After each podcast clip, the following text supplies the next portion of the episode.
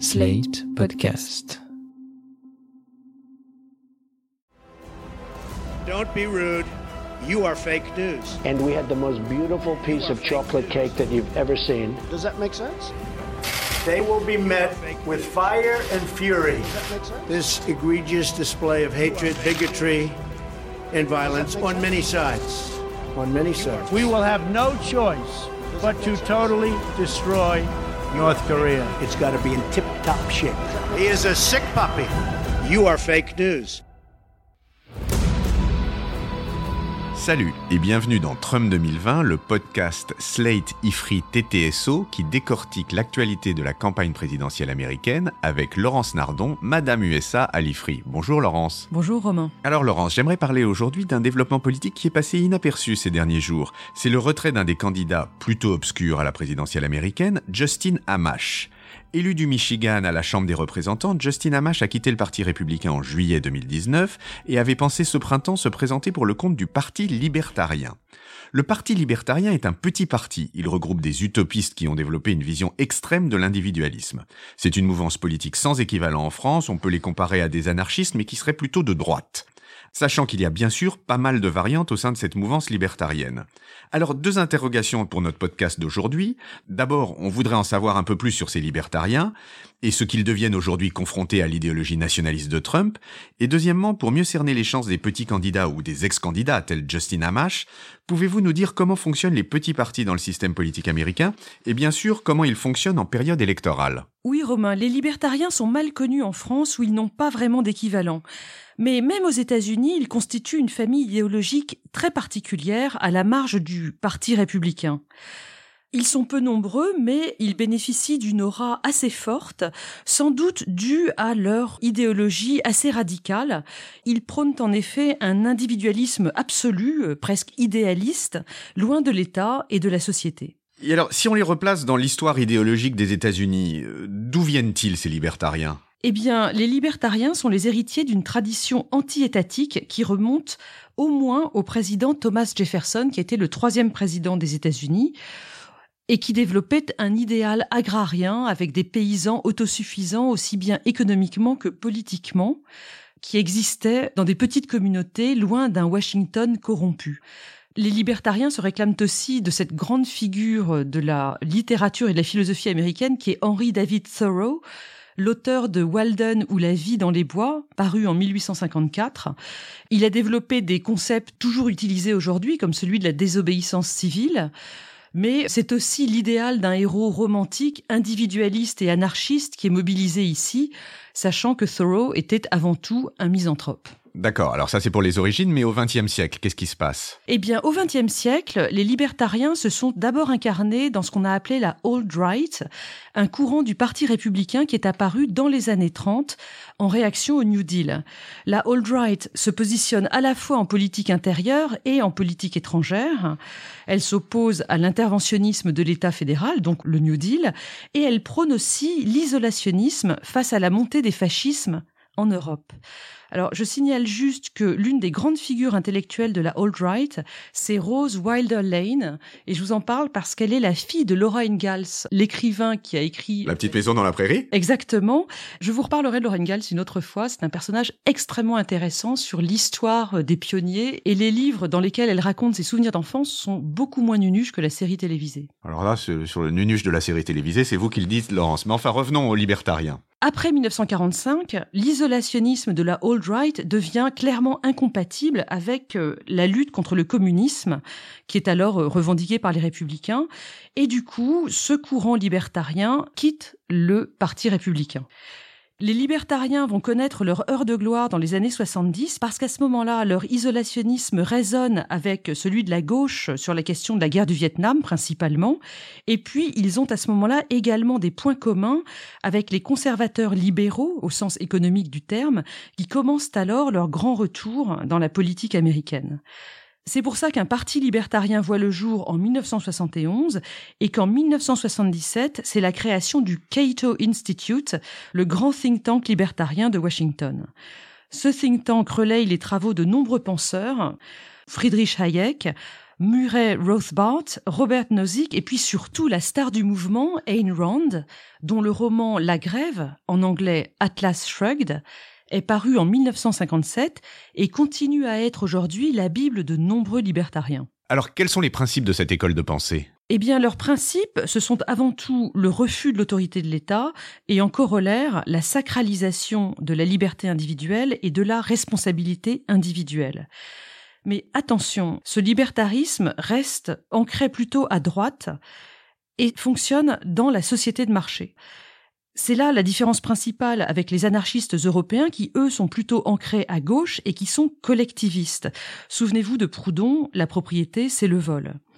Aux États-Unis, pour les libertariens, la propriété des moyens de production et le droit des contrats restent à l'individu. Et c'est ce qui amène à parler pour beaucoup de membres de ce mouvement d'anarcho-capitalisme. Et d'ailleurs, le sous-titre du grand mensuel libertarien qui s'appelle Reason est, j'ouvre les guillemets, des esprits libres et des marchés libres, free minds and free markets. Bon alors, si on résume, c'est un courant minoritaire mais qui se divise en de nombreuses chapelles. Les libertariens se divisent notamment sur les questions de politique étrangère et sur les questions de morale sociétale. Et là, je vais vous citer les différents courants tels qu'ils sont recensés par un chercheur français qui s'appelle Sébastien Carré, qui est aujourd'hui prof à l'université de Rennes et qui a écrit sur les libertariens il y a quelques années. Il cite en premier le courant des athées endurcis, hein, notamment Ayn Rand, qui avait développé une théorie de l'objectivisme qui est radicalement égoïste. Mais face à eux, on trouve les paléo-libertariens qui ont une morale très rétrograde et qu'on trouve, ça ne vous surprendra pas, dans le sud des États-Unis. Il y a aussi les chantres de ce qu'on appelle l'idéologie californienne, qui refusent le contrôle des contenus sur Internet, notamment la pornographie ou l'apologie de la drogue, au nom de la liberté. C'est en Californie, dans la Silicon Valley, qu'on trouve les libertariens geeks, entre guillemets, qui poussent le culte de l'individualité jusqu'à vouloir transformer leur corps pour devenir éventuellement immortels. C'est eux qu'on appelle les transhumanistes. Et enfin, les preppies sur la côte Est, qui sont très sionistes et plus vraiment isolationnistes. Il y a beaucoup de membres du Cato Institute qui sont dans ce courant. Mais Romain, si vous voulez en savoir plus, vous pouvez participer à une convention annuelle libertarienne qui a lieu depuis des années à Las Vegas. Ça s'appelle la Freedom Fest et cet été en 2020, elle est prévue mi-juillet et sur le site, aucune indication d'annulation pour l'instant. Ah, voilà un mouvement qui a de la tenue. Mais alors, euh, où sont-ils aujourd'hui politiquement? Eh bien, l'âge d'or euh, des années 70 est vraiment terminé parce que dans les années 80, le Parti républicain de Reagan a en réalité coopté une partie de leurs idées. À cette époque-là, d'ailleurs, certains libertariens ont décidé de rejoindre le Parti républicain pour y propager leur thèse. Hein. ils ont fait de l'entrisme. Évidemment, les puristes du petit parti libertarien n'ont pas du tout apprécié cette scission. Un bon exemple de cette évolution, c'est Ron Paul, qui a été représentant du Texas. Il s'était présenté au présidentiel de 1988 pour le Parti libertarien, avant de se présenter aux primaires du Parti républicain en 2008 puis en 2012. À l'époque, il avait eu beaucoup de succès auprès des jeunes électeurs. C'est vrai que certaines propositions libertariennes comme la légalisation du cannabis, la réforme pénale, le refus des guerres néoconservatrices en Irak et en Afghanistan avaient à l'époque beaucoup de succès. Aujourd'hui, c'est son fils Ron Paul, sénateur du Kentucky, qui a repris le flambeau libertarien au sein du Parti républicain. Il s'était présenté aux primaires en 2016, mais sa candidature n'avait pas tenu longtemps face à Trump. Alors justement, qu'est-ce qui deviennent ces libertariens sous Trump?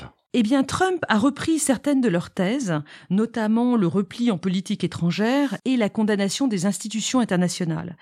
Mais plus largement, il faut quand même dire que le moment Trump est un moment anti-libertarien. Parce que, après tout, que dit Trump? Il dit que le libre-échange a été trop loin et a nuit aux classes moyennes. Il dit que les foyers modestes ont besoin de protection sociale trop de permissivité a détruit les familles et a encouragé les problèmes de drogue, rappelez-vous des opioïdes, sans compter le risque terroriste, et bref, avec Trump, on voit le retour d'un État plus autoritaire en réalité. Et qui plus est, contrairement à la droite chrétienne, les libertariens sont trop peu nombreux pour que le président leur donne des gages significatifs. Mais est-ce que tout ça, ça explique pourquoi les petits partis, comme le Parti libertarien, ne prennent pas plus d'espace aux États-Unis? Si vous avez fait du droit constitutionnel, vous devez vous souvenir de Maurice Duverger. Je me souviens de Maurice Duverger. C'est un grand prof de droit constitutionnaliste et il a expliqué que les modes de scrutin déterminent le paysage politique dans les pays démocratiques. Ainsi, les scrutins proportionnels favorisent l'éclosion de nombreux partis, comme en France sous la quatrième République.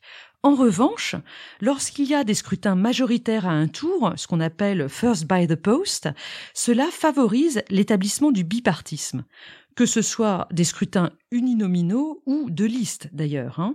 En effet, dans ces situations, les petits partis ont tendance soit à fusionner entre eux, soit à intégrer un grand parti pour augmenter leurs chances d'accéder au pouvoir. Cette seconde manœuvre est d'ailleurs particulièrement prisée dans le système américain, qui est un système présidentiel. Dans les systèmes présidentiels, il y a une stricte séparation des pouvoirs. Le président, notamment, ne peut pas dissoudre la Chambre lorsque ses projets de loi sont rejetés. Et en l'absence de cette menace, il y a théoriquement peu de discipline de vote au sein des partis. Du coup, les deux grands partis peuvent accepter de nombreux courants en leur sein, selon l'image de la grande tente, de Big Tent, ou parti attrape-tout.